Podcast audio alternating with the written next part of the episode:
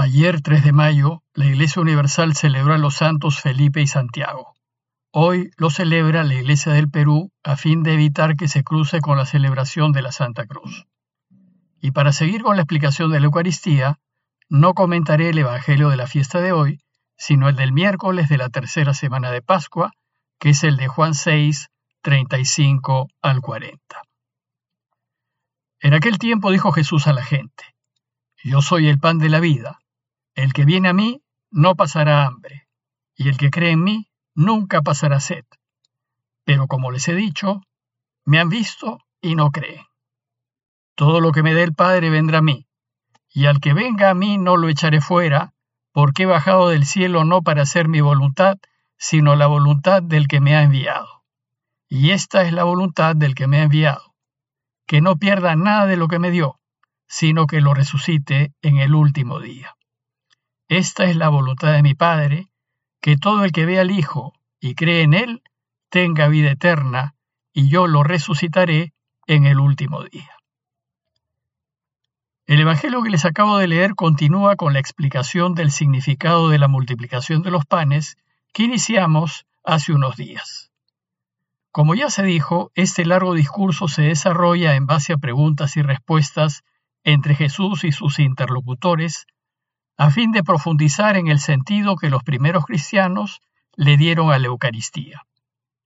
Pero es de notar que se trata de un texto muy complejo y que no es fácil de explicar. El texto empieza con la misma afirmación con la que terminó el texto inmediatamente anterior. Dijo Jesús a la gente, yo soy el pan de vida. El que viene a mí no tendrá hambre, y el que cree en mí nunca tendrá sed. Esa afirmación es muy importante porque resume lo que la Iglesia cree de Jesús y permite profundizar en sus enseñanzas. Primero, la Iglesia cree que Jesús es Dios, y así empieza el texto, afirmando el yo soy de Jesús. Como dijimos anteriormente, yo soy evoca el nombre de Dios revelado a Moisés en el pasaje de la zarza ardiente. Por tanto, en esta frase la iglesia de los primeros tiempos afirma la divinidad de Jesús.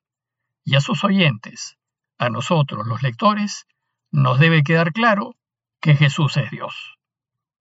Segundo, la iglesia afirma que Jesús es el pan de vida. Aquí Jesús se define como el pan verdadero, como el alimento de vida. Yo soy el pan de la vida, dice Jesús. Soy aquel que da vida, aquel que trae la vida. Y se define como aquel que ha bajado del cielo para que el mundo viva por él. Y tercero, la Iglesia afirma que si queremos vivir hay que ir a Él y creer en Él. De esta manera, la Iglesia empieza su enseñanza acerca de comer su cuerpo. Pues como veremos, venir a Él y creer en Él es equivalente a comerlo. Recuerden que todo ese discurso es una enseñanza acerca de la Eucaristía. Y si bien Juan todavía no menciona el verbo comer, sí menciona estos dos verbos, venir a Él y creer en Él, a fin de ir enseñándonos lo que más adelante entenderá como comer. ¿Y por qué? porque estos dos verbos están relacionados con comer de Él. Pues dice el texto que si vamos a Él y si creemos en Él, no tendremos más hambre ni tendremos más sed. De esta manera, nuestra necesidad de comer y de beber quedará satisfecha. La pregunta que surge inmediatamente es, ¿y qué significa comer de Él? Y la primera respuesta es que significa, en primer lugar, elegirlo significa optar por Él, seguirlo y hacer como Él. Comprometernos totalmente con Él, jugarnos la vida por Él. Significa adherirnos a Él, asimilarnos a Él, hacernos con Él. El que venga a mí y el que crea en mí equivalen a el que me elija, el que apueste por mí. Ir donde Él y creer en Él pues son equivalentes e indican adhesión. Por tanto, en el camino de Jesús, el primer significado del verbo comer es elegirlo. Y debemos elegirlo, pues Jesús es el único que llena plenamente nuestra honda sed de sentido y nuestro profundo hambre de vivir para siempre. Y a fin de explicar mejor este primer sentido de comer y entenderlo como elegir, deseo recordarles el relato de Adán y Eva, en donde se usa el verbo comer como equivalente a elegir. En ese relato, Dios había dicho a Adán y Eva que no coman del fruto del árbol para que se queden con él y vivan para siempre. Entonces ellos tienen que tomar una decisión. O comen del árbol que los saca del jardín y los orienta a la muerte, o no lo comen y se quedan en el jardín y viven para siempre. Como se puede ver aquí, comer pues indica la elección que hacen. Significa decidirse por una alternativa. El Génesis nos dice que ellos comieron del árbol que los sacaba del jardín, es decir, eligieron contra Dios. El problema fue que decidirse a comer del fruto del árbol de conocer el bien y el mal le significó elegir salirse del jardín y por tanto perder la posibilidad de vivir para siempre. Ahora, la misión de Jesús es enseñarnos a elegir correctamente, enseñarnos a acertar en nuestras decisiones para que recuperemos la posibilidad de vivir para siempre. Y por eso nos invita a ir donde Él y a creer en Él. Es decir, nos invita a elegirlo, a adherirnos a Él. Luego nos invitará a comer de Él. El texto de hoy nos enseña que nosotros tenemos que tomar una decisión fundamental. Tenemos que elegir lo que sea la voluntad de Dios y que no hagamos como Adán y Eva, que eligieron comer del árbol que los llevó a la muerte. Ahora, elijamos comer de él, que es el árbol de la vida y el portador de la vida. Si lo elegimos, es decir, si comemos de él, no tendremos más hambre ni tendremos más sed. Y lo elegiremos cuando nos pongamos de su lado en cada decisión que tomemos. Lo elegiremos cuando decidamos decir siempre la verdad, hasta en las cosas más pequeñas y ordinarias de la vida pues toda mentira, por más pequeña que sea, nos pone en contra de Dios, porque Dios es verdad.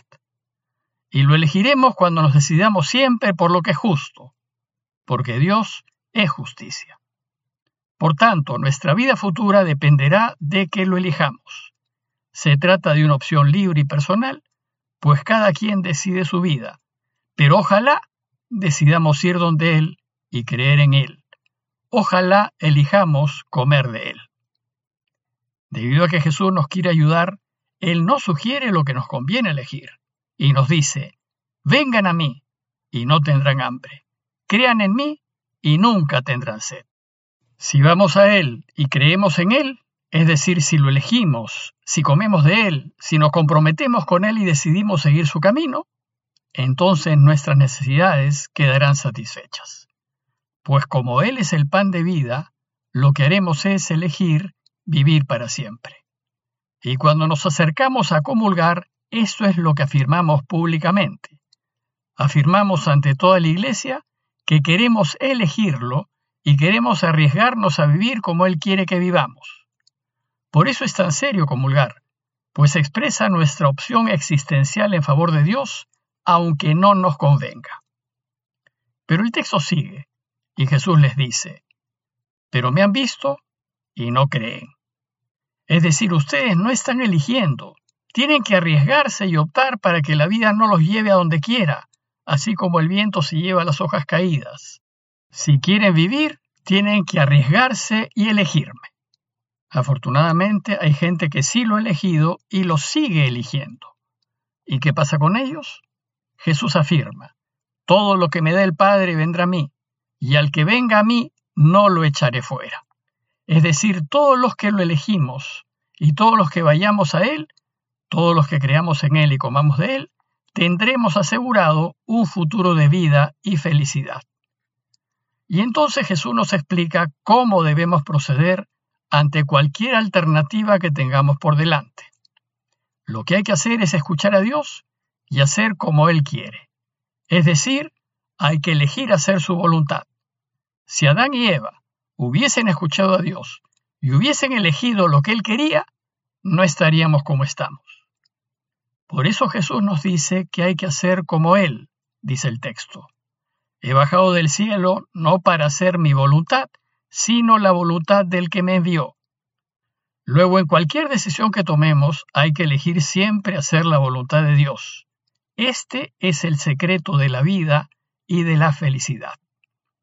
La misión de Jesús en este mundo fue enseñarnos que en las decisiones que tomemos en nuestras vidas debemos siempre optar por hacer lo que el Padre quiere, es decir, elegir hacer siempre el bien, lo que da vida, lo que ayude, lo que sirva.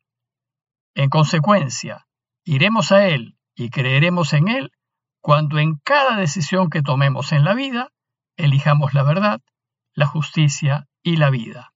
Pues Él es el pan de vida y su voluntad es dar vida. Y es así como termina el texto.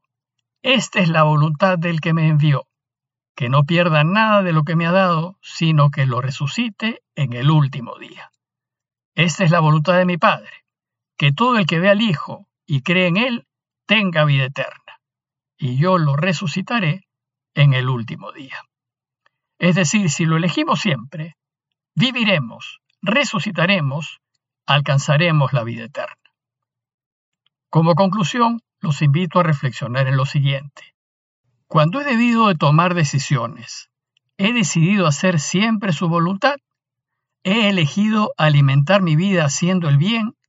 ¿He elegido defender siempre lo que es correcto?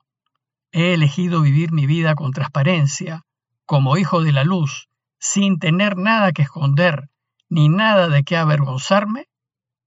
Pidámosle a Dios su ayuda, para que vayamos donde Él y creamos en Él, es decir, para que nos comprometamos con Él con todo nuestro corazón, con toda nuestra alma y con todas nuestras fuerzas.